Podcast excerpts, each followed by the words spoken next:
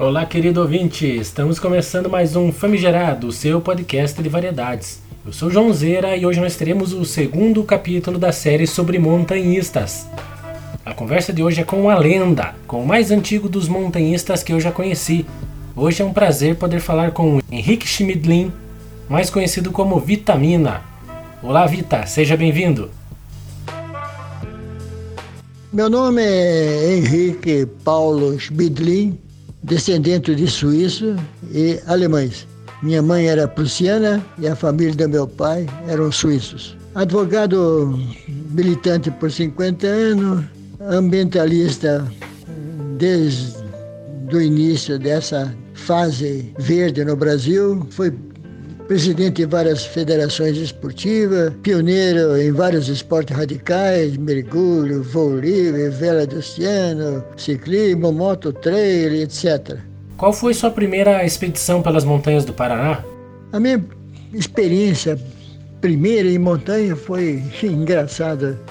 A minha família da, dos avós maternos vieram numa imigração russo-alemã que foram assentados na região de Bocaiúva do Sul, na época, num lugar chamado Pedra Preta. Hoje é o município de Tunas.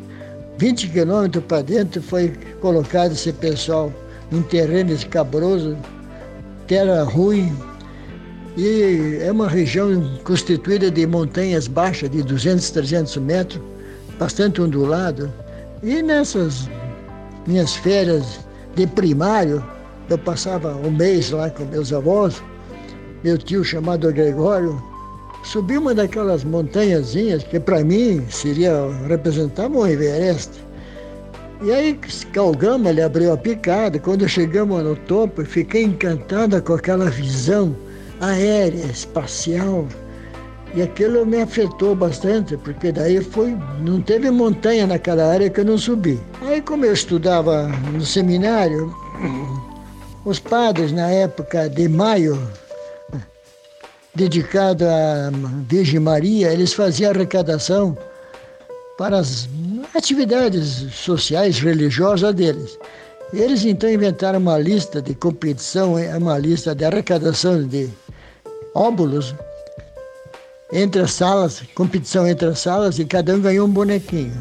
E no salão nobre do, do seminário, construíram uma montanha em madeira compensada que representava o Manumbi. E à medida que você ia arrecadando o dinheiro, você ia subindo na, na escala de valores. O valor do dinheiro era transformado em metro. E assim o meu grupo conseguiu ganhar essa competição.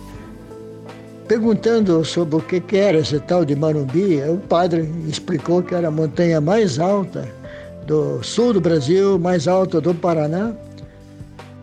E, obviamente, né, com meus amigos, com meu amigo de seminário, o Rodi, acabamos indo no tal Marumbi. Pegamos o trem, naquele tempo você não precisava de pátrio poder, e acabamos no trem da tarde, chegando na boca da noite, nos incorporamos a um grupo de escaladores e subimos.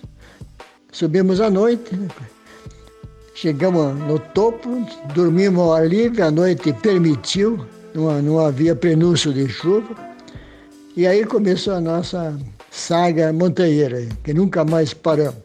Aí participei de várias atividades ligadas, incentivei bastante o esporte, mantive uma coluna em jornal durante 11 anos para nesse sentido de estimular essa atividade. Quem são os montanhistas e amigos da sua juventude que você mais lembra com carinho? Os amigos na época é difícil lembrar, que eram muitos, mas principalmente o Rodi, o Levi, Raul Carneiro, Paulo Camargo, Ego Merkel, Pisato, Arame, Vespa, Gavião, Nobor, Toso, Farofa, Bub, Meia, enfim, é muito grande a gama desse pessoal. O Marumbi, na verdade, eu subi na década de 40. Como você percebe a alteração do clima e das estações ao longo dos anos na nossa região? Sobre a alteração de clima, se eu percebi alguma coisa, claramente percebemos. Quando nós fomos para a Serra, era a floresta atlântica intacta, difícil de você transitar, mas com a devastação, a destruição das matas, veio afetar claramente os cursos da água, provocando assoreamento terrível que foram desembocar na Baía de Paraguai Antonina, a tal ponto que a navegação nesses lugares tornou-se muito difícil, exigindo atividade de dragagem permanente. Conte para nós quem foi o Gavião. E o Gavião, quem era o Gavião? O Gavião foi nosso maior excursionista, maior montanhista, maior aventureiro, pessoa altamente ética, de uma energia formidável. Não tem quem não gostava do Gavião. Sorte que eu tive o prazer de, de conviver com ele em muitas atividades. O Gavião, depois que conquistou várias montanhas, fez todo o périplo das alturas, acabou enveredando para a caça submarina que estava recém-lançada no mundo e tornou-se o ícone nessa área, tal maneira que ele acabou mudando para São Francisco do Sul, de frente à Ilha da Paz, onde era o seu santuário de mergulho. Sabemos que nem tudo são rosas no caminho. Qual foi sua viagem mais perigosa e complicada? Na verdade, todas as minhas ações sempre foram muito bem planejadas. Eu consultava, eu tentava pegar todas as informações possíveis. Só tive uma que eu acho assim mais hilariante, apesar da, da não é tragédia, vamos dizer, podia ser uma tragédia.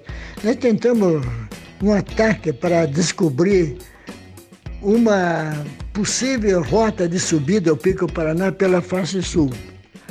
Aí fizemos o seguinte, eu, Toso e o Farofa decidimos sair cedo só com mochila de ataque e uma corda de para rapelar de 6 milímetros e fomos para o Pico Paraná só com material para de sobrevivência.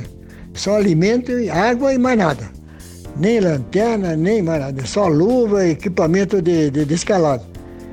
Chegamos no topo rapidamente, fomos correndo e descemos. Marcamos o encontro na base para nos resgatar às seis horas, que era o planejado. Só que as dificuldades técnicas das paredes, etc., para achar locais para ancoragem, fez com que atrasássemos e chegássemos já quase nos últimos metros, já no escuro total. Tentamos andar na mata, mas o solo era tão cheio de pedras e um relevo difícil, assustador, nem sentado conseguimos avançar. Tivemos que ficar esperando sentado, meio dormindo, e à nossa esquerda, um baita de um clarão de uma lua enorme. Viu? Bom, quando começou a clarear lá pelas quatro e meia, cinco horas, resolvemos infletir nessa direção dessa tal lua. Mal andamos 300 metros, caímos na estrada e esse clarão nada mais era de que os faroletes que estavam na entrada do túnel que estavam cavando para a futura Capivari e Cachoeira. Quantos equipamentos evoluíram nesse período até hoje? E sobre os equipamentos? Obviamente, nesse tempo não havia. Quando eu comecei, não havia equipamento, nem mochila não existia. Tínhamos que fabricar tudo, desde bota, mochila, saco de dormir, barraca, enfim todas aquelas dificuldades, né? Que hoje não, hoje você tem tudo, inclusive tem equipamentos de todos os preços, tem de sofisticado, como tem na alta montanha, que são os melhores equipamentos do mundo estão ali nessa loja, ou então para quem não tem a possibilidade eh, econômica para esse tipo de material, pode se satisfazer muito bem com a Decathlon, que tem um material acessível, um preço razoável. E para encerrar, dizer que estou à disposição para quem quiser palestra ou consulta, gratuitamente, eu faço com prazer. Eu moro na rua Euclides Bandeira 1902, ou seja, é a ciclovia que liga o Bosque do Papa ao São Lourenço.